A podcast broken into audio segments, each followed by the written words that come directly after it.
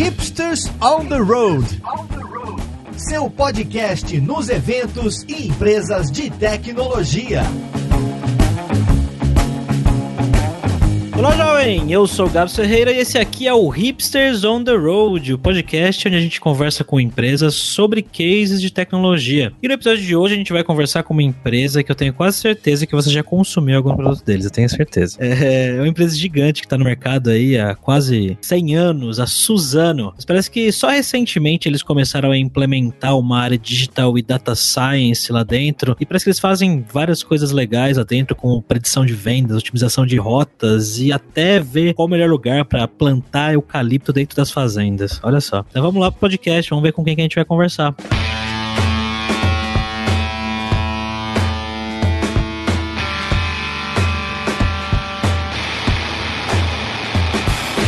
Bom, estamos aqui com o Nathan Lara, que é cientista de dados lá da Suzano, a empresa que a gente vai falar hoje. Beleza, Nathan? Oi, gente, tudo e vocês? Estamos também com o Roberto Mansur, que é lead do time de Data Science no núcleo digital lá da Suzano. Beleza, Roberto? Opa, boa noite, gente. Beleza? Para fechar o time da Suzano, a gente está com o Terry Laundos, que é engenheiro de dados lá no time também de Data Science do núcleo digital da Suzano. Beleza, cara? Opa, beleza, galera, tudo bem. E para me acompanhar aqui encher esses caras de pergunta, estou com o meu co-host Alberto Souza. Beleza, Alberto? Tudo ótimo. Estou mega feliz de estar aqui em mais um do, em mais um podcast e eu estou muito interessado de falar sobre a Suzana, gente, porque eu sou cliente deles de várias coisas. Eu tenho muitas fraldas aqui que devem ter sido feitas com os materiais que eles produzem para o mundo. Eu estou muito interessado, muito interessado.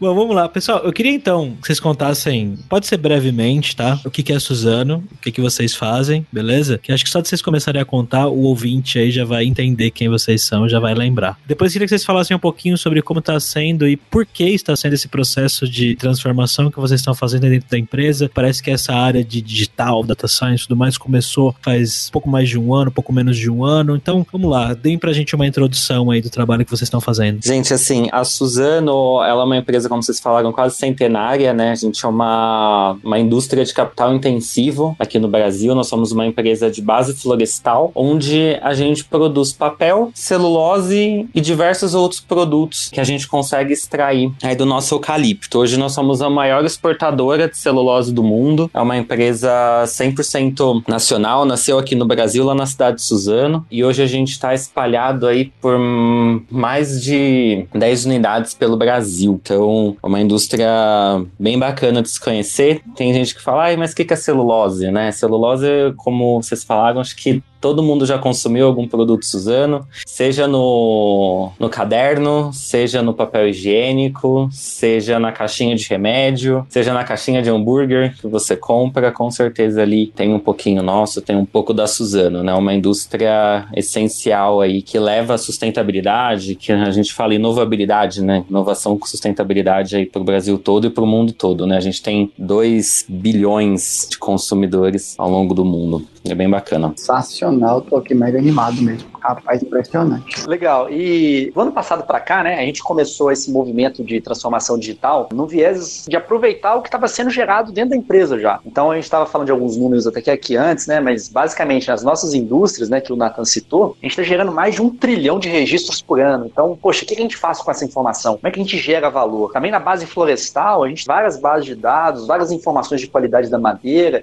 e de crescimento dessas florestas. Como é que a gente aproveita isso para melhor alocar elas? Né? Então, foi fazendo essas perguntas de negócio que essa área surgiu. Né? É uma área de tecnologia, mas que ela tenta responder muito essas questões de negócios que estão aí pairando no ar há 100 anos, né? como a qualidade da empresa, basicamente. Então, a gente tem a oportunidade de trabalhar na floresta, na indústria e também ali com o vendedor, né? até com, com bens de consumo ali na prateleira do supermercado. É um desafio bem legal. Pessoal, então eu queria entender de vocês por que, que vocês começaram a fazer essa transformação, né? E, e parece que essa área de ciência de dados, né, de data science, praticamente não existia até um ano atrás. O que, que deu esse estalo aí em vocês? Qual né, foi uma necessidade? Foi alguém que falou, putz, a gente precisa muito disso? Qual foi essa motivação inicial? É, eu acho que a, foi um movimento meio natural que acho que está acontecendo com várias empresas agora, né? Então, assim, a gente passou aí pela consolidação da geração de informação de dados muito grande, né? Então, se você olhar, por exemplo, os sistemas de computação e toda a tecnologia disponível, a gente começou a gerar muita informação. E eu acho que alguns executivos começaram a se perguntar, poxa, a gente está gerando, né? O pessoal fala petróleo petróleo, né? O novo petróleo. Mas será que a gente está pegando esse novo petróleo, né? E transformando na, na, nossa gasolina, né? Pegando o valor disso? Então, é, eu acho que foi vendo isso que surgiu essa motivação de querer criar essa área para responder essas perguntas com esses dados estão aí disponíveis aí massivamente agora. Eu imagino que vocês devam ter uma infinidade de dados, né? Temos, temos. Assim, como eu comentei, assim, a indústria, na indústria a gente tem, a gente chama de historiadores de processo, né? E a gente está gerando um trilhão de registros por, por ano. Então é bastante coisa. É muita informação aí para qualquer cientista de dados brilhar os olhos e querer brincar. E parece que você falou que vocês começaram a, a, a criar ou, ou, a tentar estruturar essa área de um jeito ano passado que não deu muito certo. E o que vocês fizeram diferente esse ano?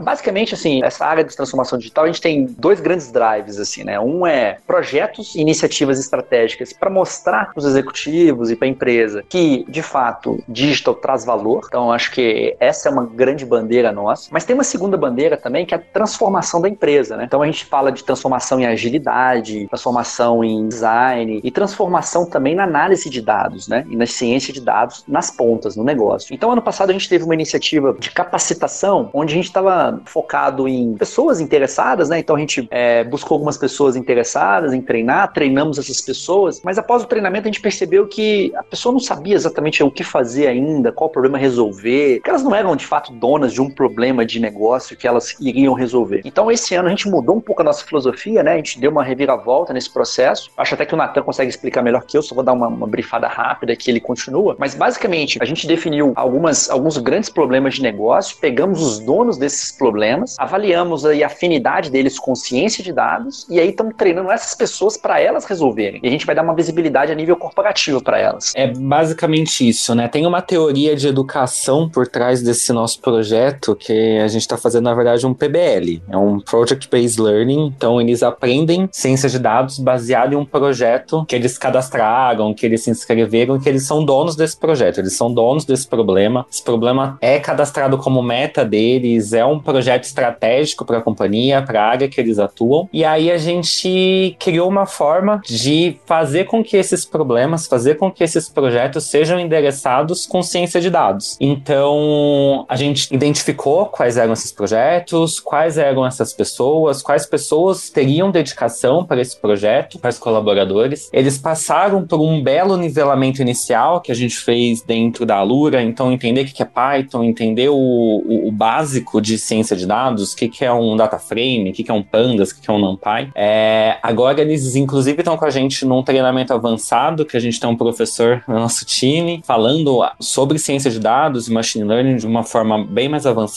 E aí depois eles voltam para a área deles com todo esse conhecimento que, que, que a gente treinou, que a gente forneceu e com a nossa mentoria. Então o nosso time mentora todos esses projetos com reuniões periódicas, inclusive em alguns casos mensalmente, e aí eles começam realmente a codar e a desenvolver esses projetos com ciência de dados. E isso garante, né, como o Mansur falou, uma bela de uma visibilidade, porque cada projeto tem um sponsor, um sponsor no normalmente aqui é um gerente de alto nível dentro da empresa, então é alguém que compra realmente esse projeto. É, os diretores executivos, né, ali o board da empresa tá sabendo que isso está acontecendo. No final do ano eles vão apresentar esse, esse projeto para o nosso CEO. Então a gente ali o útil ao agradável, né? Então eu tenho projetos bons, né, que vão entregar valor para a companhia e eu tenho pessoas altamente engajadas em resolver esses problemas. Com isso eu também consigo disseminar na, na organização uma cultura de dados, né? Uma cultura de ciência de dados, uma cultura de automação, uma cultura de machine learning, de otimização, de predição. Então aí a gente ataca em diversas formas, né? Um, um projeto bem bacana que do, do, que a gente já vem observando vai, vai gerar belos resultados aí para a companhia. É muito interessante, né? Quando você traz a ideia do projeto, realmente o projeto em geral dá um objetivo que é muito palpável para a pessoa, né? Então ela entende que ela está estudando alguma coisa, né?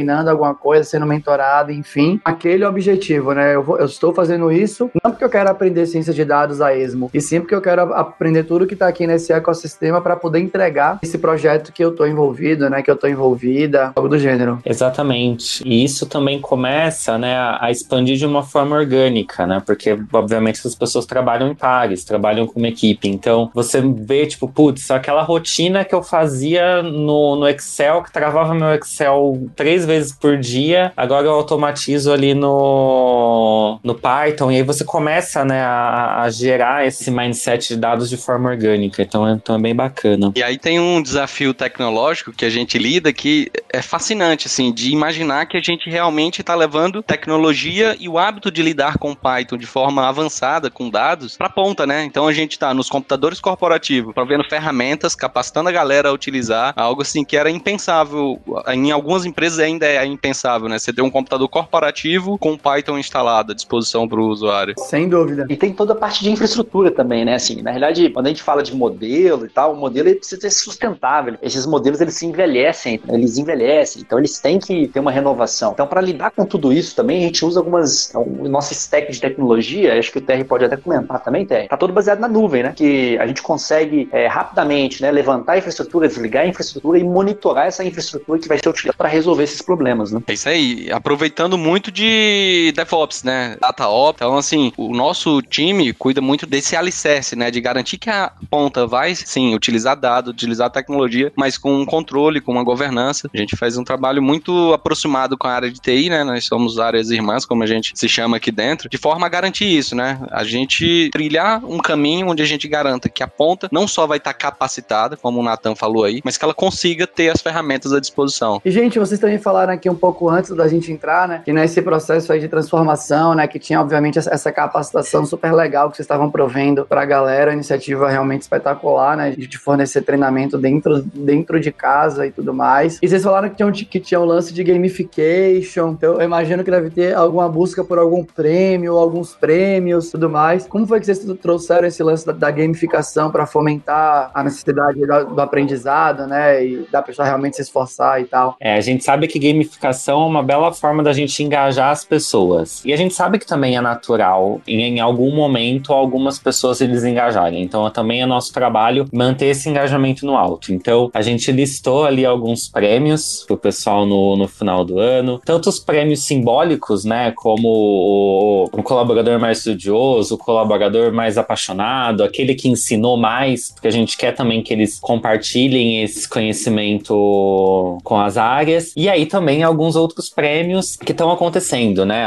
O time de agilidade, inclusive, que, fica dentro né, da nossa área, área de digital, também está tocando um projeto bem parecido aí de capacitação. Eles estão oferecendo uma viagem para Nova York pro, pro ganhador da competição. Então é bem bacana, assim, ver essa galera engajada, né? E a gente vai encontrando mecanismos de fazer isso. Agora, em agosto, a gente está pensando em criar algumas mini competições do pessoal, valendo um Vale iFood, um Vale Amazon, para montar algumas trilhinhas ali. E aí, cada parte da trilha que você vai, vai cumprindo, você vai ganhando um pequeno prêmio. Então, é, é uma forma também da gente manter o pessoal aquecido e animado e numa competição boa, né? Uma competição legal ali entre eles. Nova York. Ah, deixa passar essa pandemia. Depois da pandemia. Depois da depois pandemia.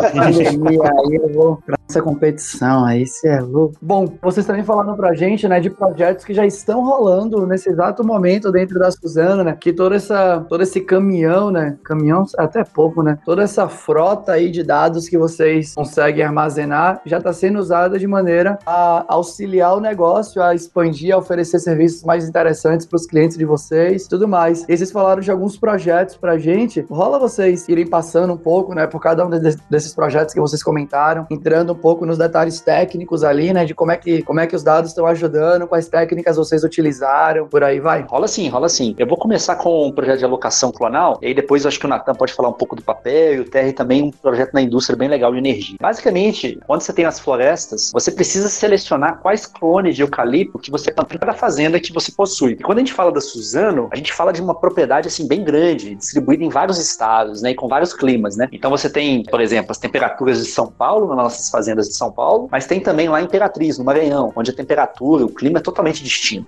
Então a planta que você coloca em São Paulo não é a mesma que você coloca lá em Imperatriz. Né? Então você tem que selecionar muito adequadamente qual clone, qual ambiente que você vai colocar seu, vai plantar seu eucalipto para que ele seja produtivo, né? Para que ele seja o máximo, é, assim, maximizar sua produtividade de campo mesmo. Com base nisso, a gente começou esse projeto que a gente levantou uma série de bases de dados de qualidade de madeira, de inventários, com base nos últimos 10 anos. A gente pegou dados dos últimos 10 anos e de clima a gente pegou dos últimos 30 anos, né? Então com essa base de dados bem grande, a gente começou fazer as, as análises e começar a recomendar a alocação do clone em cada uma das áreas distintas, né? E foi um trabalho bem legal, porque juntou a parte de modelos preditivos mesmo, né? A parte de ciência de dados convencional, né? Machine learning convencional, random forest, XGBoost, né? Métodos como esse, como também otimização linear matemática, né? Então, é, programação inteira mista, coisas desse tipo. Então, a gente juntou esses dois mundos e estatística básica nem se fala, né? Também bastante, a gente utilizou bastante. Com base nessas três grandes pilares, a gente conseguiu construir uma ferramenta bem legal, cara. E a gente tem uma expectativa assim grande de conseguir aí aumentar a produtividade em alguns pontos percentuais aí das florestas. E isso é muito dinheiro para Suzano. Rolaram vários xingamentos aí para mim, principalmente na parte da matemática e linear junto e não sei o que e tal. Só deixando claro para quem tá ouvindo, eu sou uma mula essa parte aí, né? Foi essa foi uma das coisas que até hoje me fizeram ir, ir pulando, tentar aprender mais sobre essa parte de ciência de dados e tal, porque minhas bases matemáticas são mais frágeis que tudo nesse planeta. É, eu confesso que eu sofri também, viu? Quando eu fui tentar fazer a, a, a imersão data science da Lura lá, foi um pouco complicado.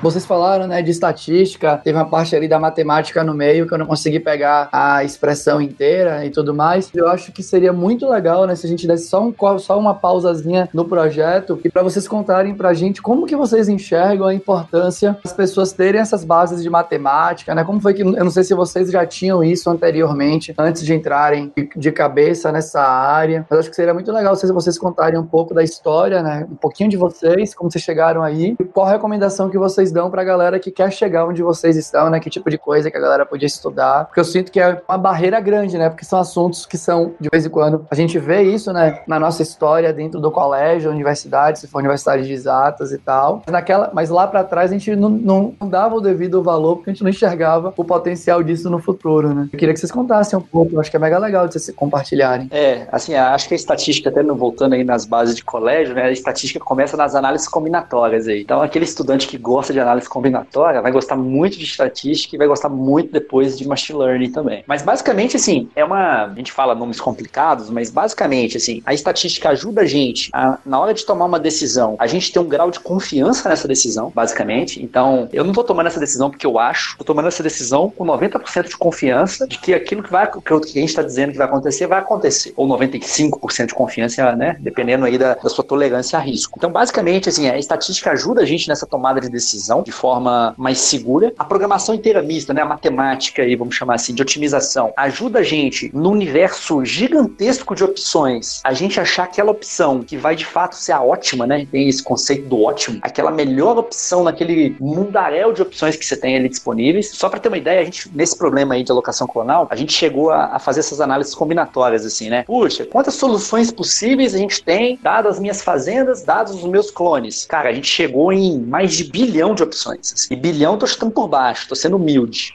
era, era coisas assim astronômicas. Então, é, a estatística ajudou a gente a definir né, o, nosso, a nosso, o nosso viés ali de, de benefício, mas a, a programação matemática, a programação inteira mista, ou a otimização, programação linear, ajudou a gente a escolher essa melhor opção ali daquele universo. E o modelo preditivo, que é a terceira alavanca aí de valor, né, que é também de tecnologia, ele ajuda a gente prever, não o futuro, né, mas prever o comportamento daquela planta planta, naquele clima, dado que eu tenho um histórico grande dele, né, de, do ambiente e do clone, né? Então eu consigo, com esses modelos, também, é meio que prever o futuro, vai, assim, a gente chama, eu não gosto muito dessa palavra do prever o futuro, mas basicamente você vai prever como aquela planta vai se comportar naquela fazenda. Então você consegue ter esse tipo de coisa, você não precisa plantar lá, esperar morrer e descobrir que não pode. Então basicamente você consegue aí é, pular algumas etapas e, e, ganhar dinheiro nesse processo também, tá? Eu, ajudou. Espero que quem esteja, quem esteja escutando aí também tenha se sentido sentido ajudado ou ajudada. Eu me senti ajudado. Legal, legal. Vamos continuar falando dos outros projetos que vocês têm e como que os dados ajudaram vocês, né? Como que vocês chegaram nas soluções. Tem projeto que ajuda na área de vendas, tem otimização de energia, tem bastante coisa interessante. Pô, legal. Vamos falar aí um pouco dessa, desse projeto que a gente está lidando com otimização de vapor para geração de energia, né? Eu acho que até complementa quando a gente se questionou sobre matemática, o quanto é importante, né? E é muito mesmo, mas o quanto é importante importante também conhecer do negócio, né? Esse projeto teve uma participação muito grande. Aliás, todos os nossos projetos, acho que é importante comentar, né? Que não é o núcleo digital que conduz sozinho. Sempre a área de negócio está junto e ele que conhece daquela dor, né? E esse projeto que a gente está falando, é, ele basicamente está ligado com otimização de operação para poder ter uma maior eficiência na geração de vapor. Então, para explicar um pouco, no nosso processo de produção de celulose, a gente gera vapor e a gente utiliza esse vapor também, que é gerado. E a ideia é utilizar esse vapor para gerar o nosso produto. Consequentemente, esse vapor gera energia que a gente pode vender também. Então, uma consequência da nossa produção é a venda de energia. Só que essa venda de energia e essa geração de vapor é feito em algumas fábricas por mais de uma turbina. Então, qual que é o problema aqui, né? Qual é a melhor forma de operar essas turbinas para manter a minha produção de celulose, que é o meu objetivo, mas tendo maior eficiência energética nas turbinas. E aí a gente comentou sobre ter muitos dados, né? E acho que a indústria, eu gosto de falar isso, que a gente está à frente de diversas outras áreas, porque a gente tem muita informação gerada e a gente guarda muitas das informações, né? O Mansu comentou aí, é muito convencional na área industrial ter historiadores de processo. Então nós temos essa informação de como foi o histórico daquela operação para poder entender os comportamentos, para junto com a área de negócio entender a melhor forma de fazer isso. E é isso que a gente fez, né? O que essa solução faz, ele é um otimizador de processo. Nesse momento gera uma recomendação para o operador, qual é a melhor forma dele operar, garantindo todas as restrições e tendo uma melhor eficiência energética. É legal dizer que todo esse modelo, né, ele está hospedado hoje na nuvem. Então a gente tem um pipeline de dados que pega as informações de chão de fábrica, leva para a nuvem onde a informação é processada e aí tem lá um pouco de predição, um pouco de é, problema, resolução de problemas inteiros e devolve essa recomendação para o operador para que ele faça a operação da melhor forma possível. Esses detalhes né, muito interessantes, né? Então você falou que tem todo um pipeline de dados que pega esse dado do chão de fábrica e leva ele para nuvem. Imagino que acho que combinando, né, com o que o Gabriel também já pensou em perguntar de tecnologia, que eu acho que é muito legal se você puder, se vocês puderem comentar, né? Como que esse pipeline foi construído, né? Como é que as tecnologias se conectam para conseguir levar, né, informação lá da origem até o lugar onde em algum momento ela vai ser tratada e tudo mais. A gente basicamente construiu uma troca de informação totalmente com microserviços. Então a gente não usa nenhuma ferramenta de mercado para esse projeto em específico, tá, pessoal? Para poder fazer stream de dados. O que a gente fez foi construir as APIs de comunicação. Então, existem soluções de mercado, como as que nós temos, de historiar informações de processo. Nós criamos conectores que pegam essas informações, enviam para os endpoints da solução e, consequentemente, fazem o inverso também, né? Criamos endpoints que enviam a informação. Tudo com Python. Eu não posso falar, eu adoro Python. Mas, só pra eu entender, né? Você fala que não, não, não pegou nada que estava pronto, quer dizer que existiam algumas soluções prontas aí que vocês poderiam ter utilizado, não sei se é open source ou comprada, e vocês decidiram não utilizar, é isso? Sim, pela simplicidade do projeto, né? Apesar de ter um grande valor agregado, mas o que a gente precisava basicamente é pegar algumas informações de operação, enviar para um modelo para ele solucionar. Então, não existe um projeto muito grande de stream de dados. A gente vem trabalhando sim na construção do nosso data lake, é, é um tema lá latente dentro da Suzano, mas para esse projeto específico, a gente simplesmente construiu APIs que trafegam com a informação necessária. Um conceito bem de microserviços, né? Entendi, muito legal. Vocês já falaram que estão fazendo um trabalho de capacitação das pessoas para que todo mundo consiga ser produtivo e, e aprender e, e, crescer aí dentro dessa área, né? Agora, tá rolando? Porque de um ano para cá, né, colocar esse monte de coisa aí, eu imagino que não seja processo simples, né? Como é que tá sendo isso aí? Eu só queria complementar uma coisinha, gente. Tanto desses projetos, a área de transformação digital, que é eu, o Terry e o Mansur, a gente faz parte do núcleo, que é composto por cientistas e engenheiros, mas a gente também tem um suporte dentro de todos esses projetos do time de agilidade. Então, tanto o projeto de alocação clonal quanto o projeto uh, de otimização aí das turbinas, a gente trabalha em célula ágil, a gente tem um squad multidisciplinar que ele é montado tanto pelo pessoal de digital quanto pelo pessoal das áreas de negócio, junto com TI, junto com todo o time que a gente vê ali que faz sentido. Tem um PO responsável pelo projeto. O time de design ajuda muito a gente, então, principalmente o projeto de, de energia tem uma contribuição incrível do time de design. É, então, são, são tecnologias aí também que não, não tá ali no código, não é uma, uma, uma tecnologia que você acessa pelo computador, mas com certeza agrega valor ali pro pessoal. Quando a gente fala de indústria, é muito comum você pensar em soluções de grandes players, né? Então, se a gente falar, por exemplo, em otimização de vapor para turbinas, cara, é muito comum em qualquer outra indústria isso só ser discutido, isso ser discutido apenas com grandes players de mercado, os fornecedores, os caras que construíram as turbinas. E é legal ver que nós estamos vivendo aquele momento do Bill Gates, do Steve Jobs na garagem, né? Mostrando para nossa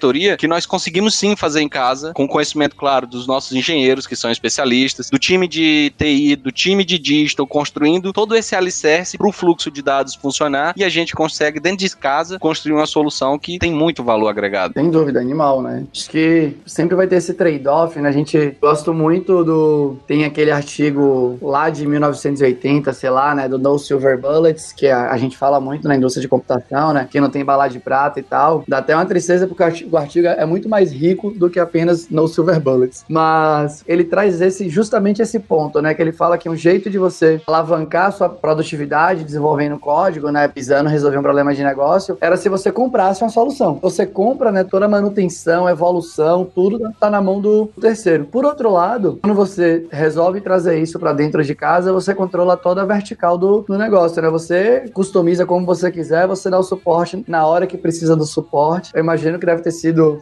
bons debates aí dentro para vocês decidirem, né? Tomar a decisão de, putz, não, vamos fazer aqui os nossos códigos que otimizam o processo de alocação do vapor para as turbinas ou algo do gênero, que obviamente vocês viram super valor, né? De controlar boa parte aí da cadeia do software. Sentido? Sim, é, acho que é bem nessa linha mesmo, com certeza. Vamos continuar que tem mais projetos que vocês usam dados, né, para eles facilitarem as coisas. E, é, antes da gente pular para o próximo, que tipo de ganho que vocês conseguiram, né? Ou não sei se, se não sei se pode falar, não sei se é a pergunta que faz sentido, mas que tipo de ganho que vocês estão prevendo ou já perceberam, né? Fazer essa alocação super inteligente aí do, do vapor nas turbinas. Eu nem sei se eu tô falando certo. Do vapor nas turbinas, toda essa engenharia, né, que vocês trouxeram aí pra gente. O interessante é que esse projeto ele tem pouco tempo, mas ele já se provou, né? E o ganho, ele é de dinheiro na mesa mesmo, né? Imagina que uma das premissas do projeto é que eu não posso alterar a operação das turbinas de forma que me cause um ônus da produção. Então a minha produção tem que ser a mesma que estava planejada. Mas eu preciso utilizar melhor as turbinas de forma mais eficiente para gerar mais energia, porque esse excedente de energia é vendido. Em pouco tempo de projeto, a gente já conseguiu validar alguns os ganhos, né? De geração excessiva de energia, excedente de energia, né, aliás.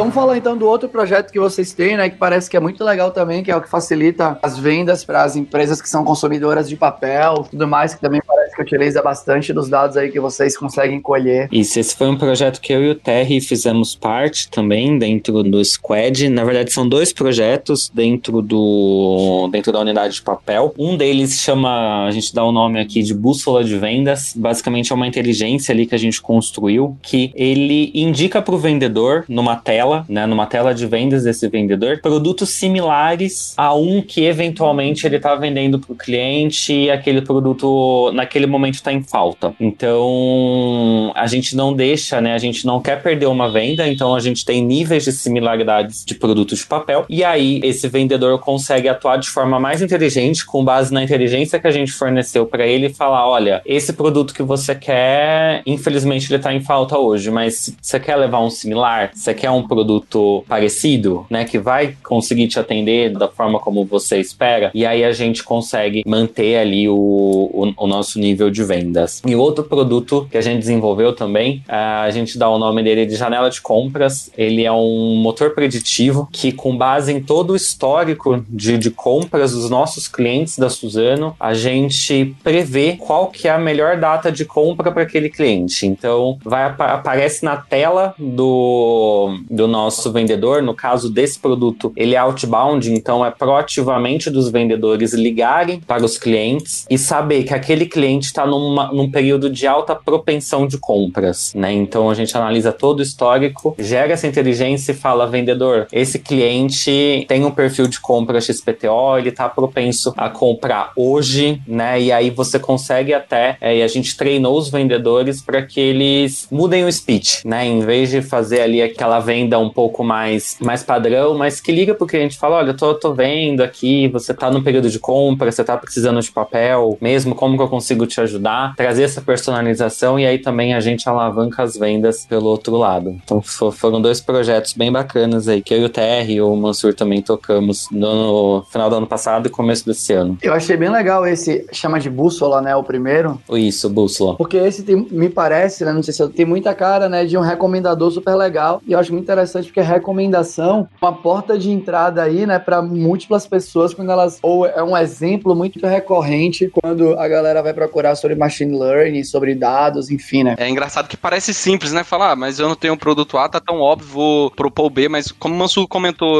no início, a gente tem cerca de 3 mil SKUs e apenas vendedores com muita experiência conseguem lidar com todo esse nível de produtos e da similaridade entre eles para propor uma alternativa para o cliente, né? Então, e é legal que a ferramenta, além de propor alternativa, coloca um argumento de venda, né? Fala, putz, você tá querendo o produto A, mas eu tenho o B, que de repente, se você cortar ele no meio, é exatamente igual ao A. É muito interessante. Eu ia perguntar justamente sobre isso, né? Porque esse aqui é um. A gente tá falando de um recomendador super, tá ajudando aí na frente do negócio, ajudando as pessoas que. É isso, né? Não teria como elas saberem. São as 3 mil possibilidades. Lá na Lura, mais de mil cursos, as, não, já não tem como saber, né? Os mil cursos. E acho que eu queria pegar no, o gancho na pergunta de Gabriel sobre tecnologias e tal, né? E se mais uma vez vocês pudessem descer um pouco sobre quais foram as tecnologias, eu digo, no detalhe, né? De quais tecnologias em cima do Python que vocês utilizaram, como foram, como foi para vocês, né? Chegar no modelo, né? Ali na. Chegar nos detalhes de implementação que possibilitaram deixar o recomendador a sua primeira versão e depois, obviamente, ir melhorando ele para ele ser a melhor versão que pudesse ser. Se pudesse descer por essa parte de tecnologia e falar sobre o que suporta o recomendador, acho que seria muito interessante. Eu gosto de falar mais uma vez, foi feito em Python, né? Também é um recomendador. Eu gosto, eu gosto. Tem muita gente no time que gosta de R também, cara. É legal. O, toda a solução foi construída em Python, tudo rodando com, mais uma vez, microserviços, containers. O recomendador em si, ele é um processo de evolução constante, né? Então, a gente trabalhou muito com exploração de dados mesmo, né? Clusterização, identificar quais os níveis de similaridade, o histórico das vendas, né? O, o know-how da área de negócio, mais uma vez, foi muito importante aqui. É interessante que quando a gente começou a testar alguns outputs do modelo, né? A área com muita facilidade via, falou, putz, essa na verdade aí não é que é uma troca de similaridade de produto. Na verdade, o cliente iria comprar esse outro produto também. É um outro produto que foi trocado, né? Na verdade, um outro produto que também seria comprado pelo cliente, né? Então, basicamente, é classificação, clusterização, e aí é um modelo, como o Mansu comentou, né? Que precisa ir sempre estar tá sendo retreinado, revisitado e aperfeiçoado ao longo do tempo. Exato. No, no outro, inclusive, a gente tem um modelo de predição, a gente usa dois modelos, um de que prevê a próxima data de compra, esse caso um Random Forest, também foi desenvolvido em Python, tá? E a gente cruza esse, esse modelo preditivo junto com o modelo de consumo, então é como se a gente tentasse prever o, com, com base no histórico de compras do clientes, como que está sendo o consumo de papel dele, é, e foi justamente isso que o Terry falou, né? O modelo, ele, ele vai crescendo, né? É, como ele usa históricos de vendas, né? Então todo dia a gente faz venda. Então todo dia ele aprende um pouquinho. Então, não, na verdade, não é todo dia, toda semana ele treina e aí ele sempre dá o, os indicativos das próximas prováveis datas de compras, né? E é legal falar também que tudo isso foi integrado dentro de um sistema que a gente já tinha, né? Então a gente construiu o um modelo, a gente treina o modelo, é, a gente dá o output para esse modelo de forma automática. Esse output é enviado para o sistema de vendas da Suzano e aí tem uma interface para o vendedor saber que aquela que, que naquele caso foi gerada uma inteligência. Então é, essa conexão, né, justamente do time de digital junto com a área de negócio, junto com a TI. A gente também usou gamificação com o pessoal, né? A gente sabe que o, os times de vendas é sempre um desafio aí para as empresas, para todas, eu acho, né? Manter o, o, engajamento do pessoal alto. Então a gente também começou a usar a, a, gamificação, porque de nada adianta também a gente gerar um modelo super bacana que vai falar: olha, vai lá, vende, tá aqui, se o vendedor também não se engaja, né? Então a gente acabou também fazendo alguns exercícios aí de alavancar o engajamento do, do nosso, do nosso time de vendas. Deu um resultado bem bacana. Então, a gente já falou, né, sobre os projetos que vocês tocam lá dentro, muito interessantes. Falou sobre o processo de transformação, né, baseado em aprendizado em cima de projeto, né, o Project Based Learning e tudo mais. Também eu acho que é uma coisa interessante de saber, né, como vocês enxergam o perfil, né, ou qual tipo de perfil a, galera tinha em construir para tentar se dar melhor nessa área de dados, né, porque a gente vê essa parte que tem, putz, você tem que ter um, back, um background de matemática, talvez seja interessante. Python, Python ou R, está talvez Python aí já assumindo, né, já sendo super falado e super utilizado, né, como linguagem mais interessante, né, para você explorar todo esse caminho de dados. Que tipo de dicas vocês gostariam de dar, né, para galera que quer entrar nessa área, para galera que de vez em quando se interessou animalmente pelo trabalho de vocês, em algum momento vai querer aplicar para trabalhar com vocês? O que é que em geral vocês buscam? Basicamente, e aí uma opinião minha, né, eu acho que a pessoa que tem grande facilidade para desenvolver, né, desenvolvimento de software mesmo, e que se interessa por matemática, estatística, eu acho que ela vai ter uma vantagem nessa área. Cada vez mais, usar modelos preditivos é muito mais vinculado a uma infraestrutura existente numa nuvem, a um serviço já disponibilizado lá. Então, saber conectar as coisas, programar, fazer um microserviço, colocar isso em containers, fazer orquestração disso, vai acabar sendo um diferencial no futuro. Cada vez menos a gente vai ter, assim, aquele, né, o, dizer, o estatístico puro, né, o cara que vai fazer um modelo na, né, no papel e vai te passar e você vai programar aquilo. Eu acredito que cada vez mais o programador conseguir fazer o um modelo consumindo ele como um serviço dentro de uma plataforma como Azure, AWS, GCP. Então isso também tem uma tendência acontecendo. A gente já está utilizando alguns modelos dessa forma para visão computacional, por exemplo, né? Pra, a gente já toma alguns serviços cognitivos da Azure, por exemplo. É uma tendência que eu acho que para o profissional, então, assim, conhecer essas estruturas, programar bem, conhecer uma linguagem de programação, vai ser um diferencial aí para conseguir uma posição nessa área. E para quem se interessou especificamente pelo trabalho de vocês, como é que tá a questão de contratações aí agora? Vocês estão contratando pessoas ou esse momento agora tá dando uma segurada? É, temos várias.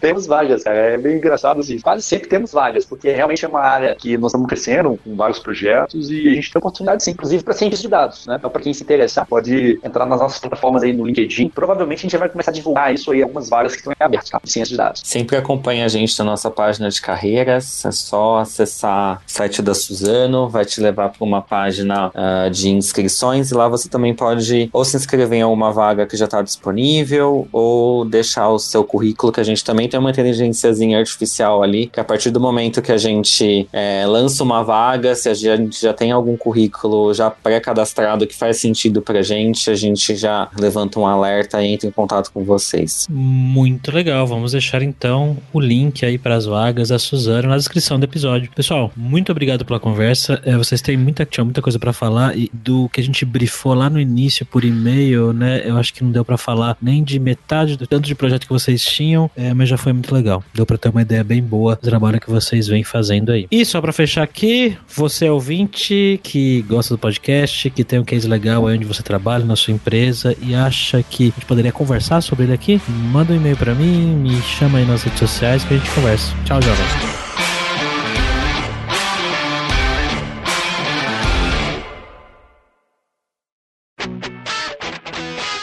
Você ouviu o hipsters.tech, produção e oferecimento alura.com.br, cursos online de tecnologia e Kaelon, ensino e inovação. Edição Radiofobia, podcast e multimídia.